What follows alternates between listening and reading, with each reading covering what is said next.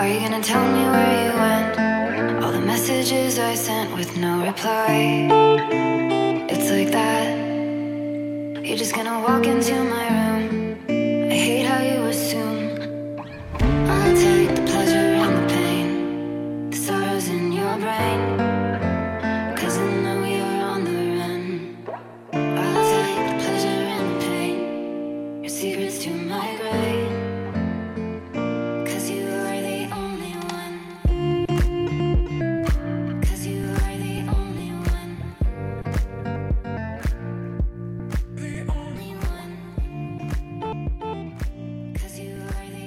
The only ¿Qué tal están gente de Wakanda? Les habla Raymond Quintana. En el día de hoy quiero comentarles sobre algo un poco peculiar que pude, pude recibir a través de ver una película.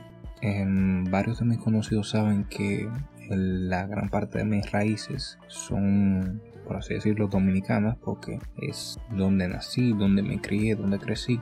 Pero em, mis, raíces ya paternas son españolas y por eso siempre me he visto muy identificado con algunas cosas de esa cultura, principalmente en, en- en el ámbito del cine. Sucede que en el día de ayer estaba viendo una película de Netflix y típica película común de Netflix, la verdad no, no me llamó la atención. No, o sea, es una película X que en realidad me gustó sí la producción que tiene, más no el producto final. Pero en el día de hoy acabo de ver una película, como les digo, de mis raíces españolas y es totalmente lo contrario. Se puede decir que es de bajo costo, una película de bajo costo, pero tiene un producto final increíble. No es que es la, un- o sea, un bestseller completo, una obra maestra, pero en realidad si las comparo las dos, prefiero mil veces esta película. La película que vi de Netflix se llama El Permiso y esta que acabo de ver española, déjenme les confirmo, se llama Fin de Curso. Y no les voy a hablar en sí de, ninguna de las dos películas, pero sí quiero comentarles sobre, sobre lo que acabo de percibir. O sea, les comento sobre lo que estoy viendo películas porque no es muy común el hecho de yo sentarme a, a ver películas. Lo hice de forma diferida mientras trabajaba y sí les, les fui prestando atención, la debida atención a cada una y me pareció muy interesante. Y no es que va a ser un ámbito que voy a tomar pero sí es muy peculiar. Lo que sucede con, con lo que pude recibir de, de esta película a fin de curso es sobre encrucijadas o situaciones donde jóvenes se ven entre la espada y la pared como les digo, no les voy a comentar nada de lo que pasó en la película. Si ustedes quieren saber qué sucedió, ya eso es a su criterio. Si quieren ver esta que se llama Fin de Curso, o si también quieren ver la otra, como les digo, que no me gustó, que es El Permiso. Pero en fin, yo como joven, en mi, pura adolescencia, cuando estaba en la plena meca de, de la pubertad, fui desarrollando mis habilidades sociales de una manera un poco más lenta que, que los jóvenes que conozco. No obstante a ello, no, no me quita que haya tenido mis, mis amores platónicos, mis eh, amores de verano. En realidad mi primer amor, la primera persona que yo puedo decir, o sea, la primera persona a la que yo puedo decir que sentí amor fue un amor de verano. Duró poco y se sintió mucho. Entonces, ese tipo de situaciones que sucedieron en la película me hicieron tener un poco de memoria sobre esas cosas que me sucedían.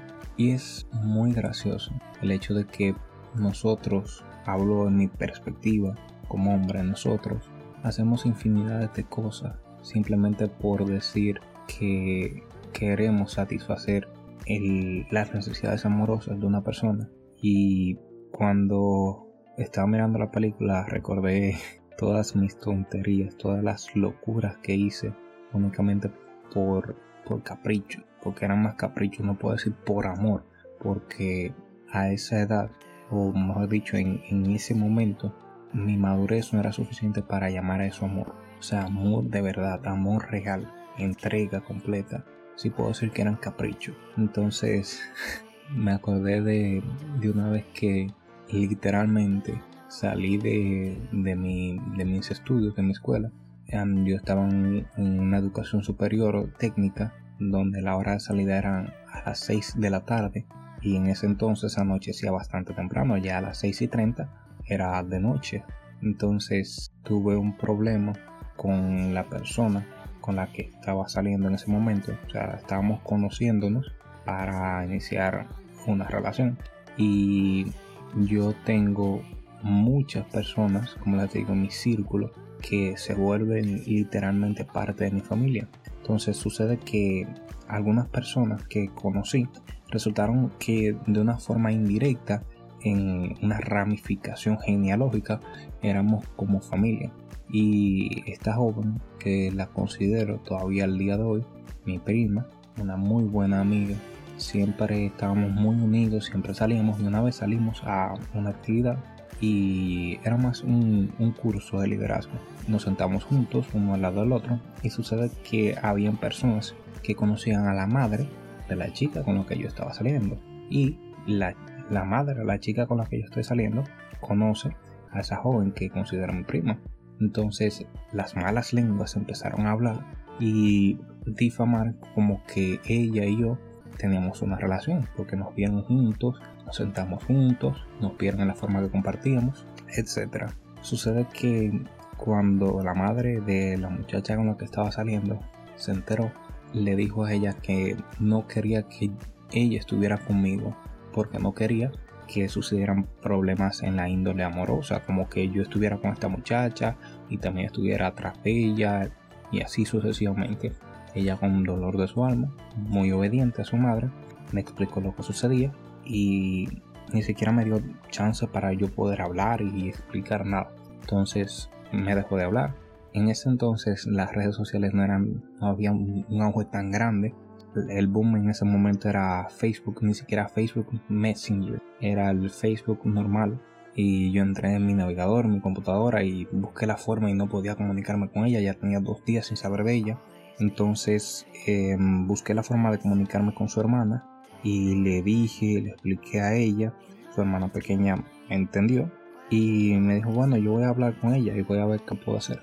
No tuvo una respuesta. Entonces eh, ese día que les comento que salí del liceo, le escribí a un, amigo, un muy buen amigo mío, que la conoce a ella desde pequeña. Entonces yo le dije, ¿tú sabes llegar a su casa? Y él me dijo, sí, yo sé llegar a su casa. Entonces yo te voy a esperar en, en, este sitio donde yo siempre la dejo, que queda cerca de su casa, y te voy a esperar ahí para que me lleves a su casa. Sucede que también en ese entonces los smartphones no eran tan, tan habituales y en ese momento yo no tenía un, teléfono móvil. Parece como si estuviera hablando de, de 40 años atrás. Creo que eso fue, déjenme hacer cálculos, eso fue más o menos en 2013, 2012. Entonces, como no tenía comunicación con él porque él tampoco tenía teléfono, me mantuve un buen rato esperando en el sitio y intentando ver cómo podía ver si él estaba cerca. O no, sorry, no, yo sí tenía teléfono en ese momento. El que no tenía teléfono era él. Lo que no teníamos era como, como la data. Eran más, minutos que otra cosa. Era como, como intentar mandar mensajes en clave Morse. A los que son de mi, mis contemporáneos entenderán. Entonces, lo que hice, porque no le dije a ella que yo iba a ir, ni a su hermana, ni a nadie, solamente a mi amigo. Entonces, yo dije, déjame intentar a ver si ella por lo menos me contesta. Y no sé cómo, pero en verdad ella vio el mensaje y me contestó. Yo le dije, hola, ¿cómo estás? Y ella me dijo, estoy bien. Le dije, y yo sé que no podemos hablar, entonces ahí, oh sí, ahora estoy recordando más cosas, hace tanto. Me dice ella que su hermana había hablado con ella y ella como que quería escucharme y eso. Entonces yo le digo, tú recuerdas el sitio donde yo siempre te dejo cuando, o sea, cuando ya vas para tu casa y yo tengo que regresar a mí. Me dice ella, sí. Yo le digo, bueno, si en este momento yo te dijese que yo quiero hablar con tu mamá, quiero hablar contigo y tu mamá, y te digo que estoy en, ese sitio, ¿qué tú me dirías? Me dice, te dejo ahí donde estás y me encierro. Yo le digo, bueno, pues entonces vas a tener que venir, no te puedes encerrar, tienes que venir a buscarme porque estoy aquí, quiero hablar con tu mamá. Vivíamos más o menos como a, a 30 o 25 minutos de diferencia pero el hecho es que yo estaba saliendo del liceo y era bastante tarde. Entonces ella asustada le dice a su hermana y salen a buscarla. Entonces, de camino a la casa de ella es que nos topamos con mi amigo. O sea, ellos viven en, extremos opuestos y cuando él las ve conmigo, él se hace como que no sabe nada, como que es casual. Pero yo digo, no, tranquilo, no te preocupes, ya ellas saben. Entonces fuimos los cuatro a su casa. Ellas llegaron a la casa y luego, o sea, para que ellas no tuvieran un problema, ellas llegaron y se quedaron ahí. Entonces mi amigo y yo llegamos luego.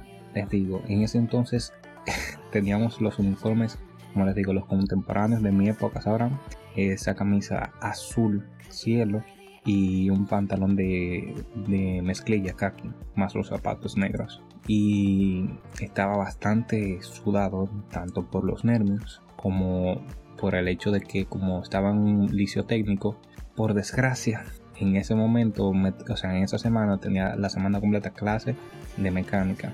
Entonces, eh, no sé por qué al profesor le dio con eso que él quería que fuera mecánica esa semana cuando en realidad nos tocaba informática o electrónica. Él dijo, no, hoy nos toca mecánica para empezar a trabajar con servomotores, whatever.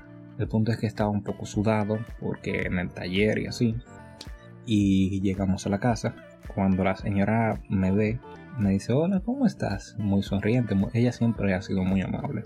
Y entramos, nos sentamos ella me dice, ay, sí, tú, que por aquí, ah, no, que estaba cerca y, y quise venir a saludar y conversar algo.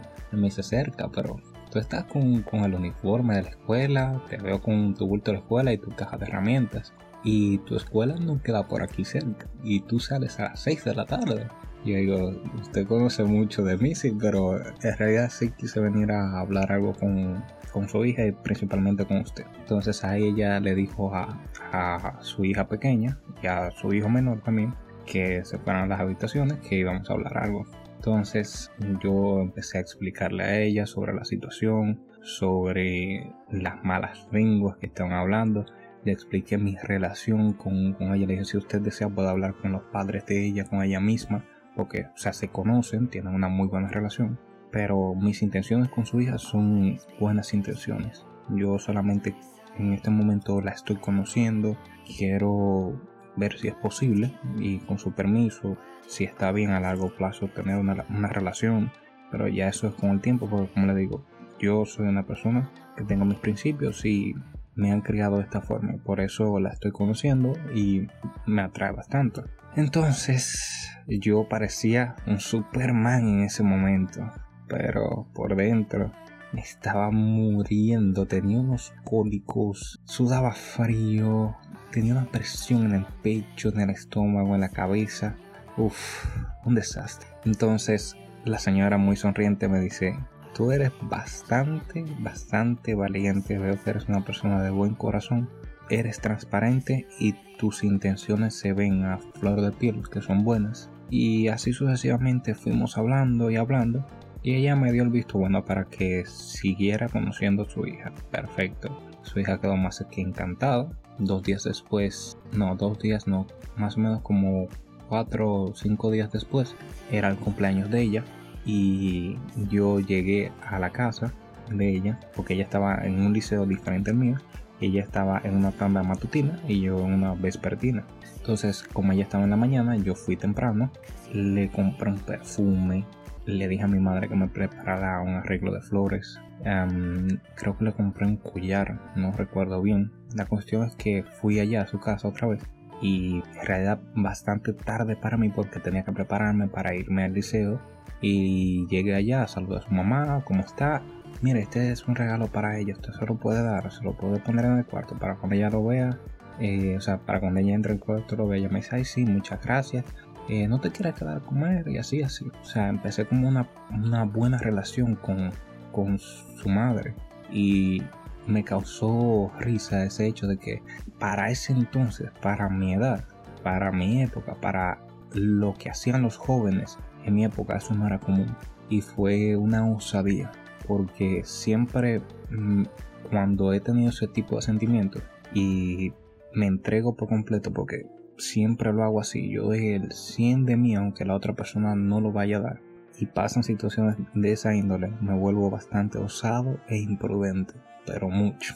Entonces, eh, luego de eso sucedieron bastantes cosas y me sentí bastante abrumado con el hecho de que empecé a tener una buena relación con su madre. Ella y yo nos estábamos conociendo, iba todo bien, pero a fin de cuentas nada salió como lo esperábamos y la relación cortó. Eso fue, como les digo, más o menos 2012-2013. Tiempo después, hace un año, 2019, yo estaba con un primo, o bueno, casualmente el hermano de esta joven que les digo considero mi prima. Él y yo somos primos, nos consideramos hermanos, cómplices, todo. Incluso fui el, el padrino de su boda. Sucede que estábamos con, con un grupo de, de personas que estaban haciendo labor social en una extensión de la comunidad de donde es esta joven. Entonces, estamos allá en un centro que ellos tienen de, de ayuda básica donde tienen doctores, psicólogos y así y estábamos conversando con, el personal de allá y eso, etcétera, etcétera.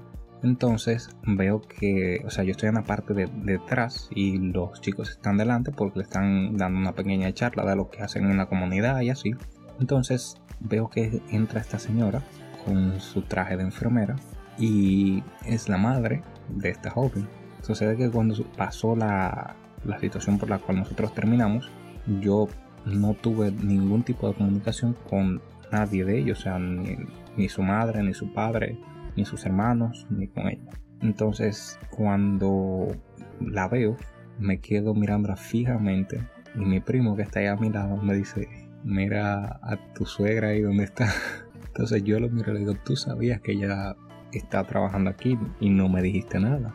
Entonces me dice él, la verdad que no me acordaba de eso, pero whatever. Yo me quedo mirándola, ella está haciendo sus cosas, tal cosa y ella le dice a, mi primo, pásame ese termómetro que está ahí en la nevera y yo estoy cerca del termómetro y mi primo me mira como que lo va a hacer, pero entendió que yo le estaba diciendo que la mirada no lo hagas, yo lo voy a hacer. Y tomo el termómetro, me acerco un poco a ella y cuando le extiendo mi mano para darle el termómetro, que ella me, o sea, me enfoca con la mirada, se sorprende y me da un abrazo. Entonces, para mí es bastante, ¿cómo decir? Es emocionante ese, ese momento porque no pensé que ella iba a reaccionar así.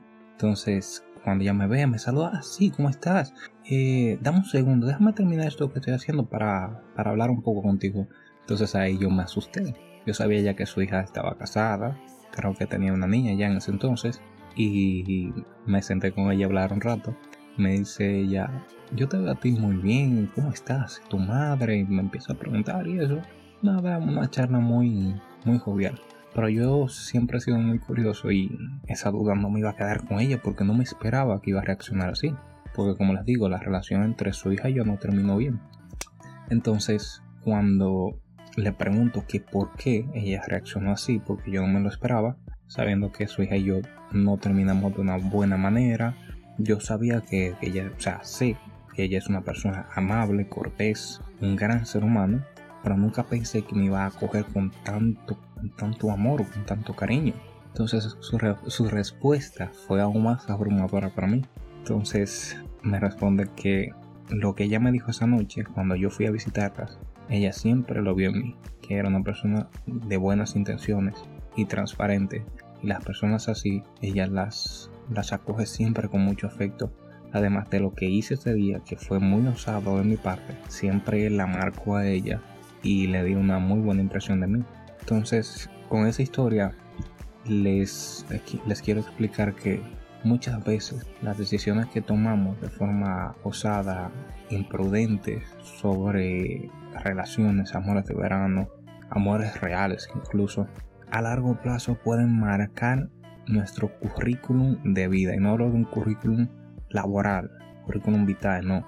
Hablo de tu currículum humano, de tu hoja humana de vida y lo que tú transmitas con tus hazañas, sea por, por amor real, por amores de verano, por lo que sea, y son cosas buenas, siempre van a dejar una marca en las personas. Porque esa historia tiene un trasfondo un poco más extenso sobre la relación conmigo y con su hija y algunas cosas más que ella me comentó, que ya son más personales mías y me hacen reflexionar mucho sobre la humanidad, sobre mis acciones, porque las hago con, con el mejor amor que puedo dar a las personas sin esperar nada a cambio. Y cuando soy así osado, imprudente, que no pienso en consecuencias porque estoy cegado, determinado a lograr algo, me siento bastante, bastante enérgico, con mucha adrenalina. Quiero hacer las cosas inmediatamente. No sé qué vaya a suceder, si vaya a salir bien, si vaya a salir mal. Pero si pensara en las consecuencias, no fuera osado, mucho menos imprudente. Así que les recomiendo siempre, cuando estén pensando en brindarle algo de ustedes a las personas, y sea por situaciones buenas o situaciones, o sea, situaciones que, que sean precarias, siempre sean osados e imprudentes. Es mejor pedir perdón que pedir permiso, porque les puedo contar un sinnúmero de historias que me han sucedido similares por el hecho de, de ser bastante imprudente. Y como les digo marcaron mucho y todavía hasta el día de hoy marcan bastante mi currículum de vida, currículum humano.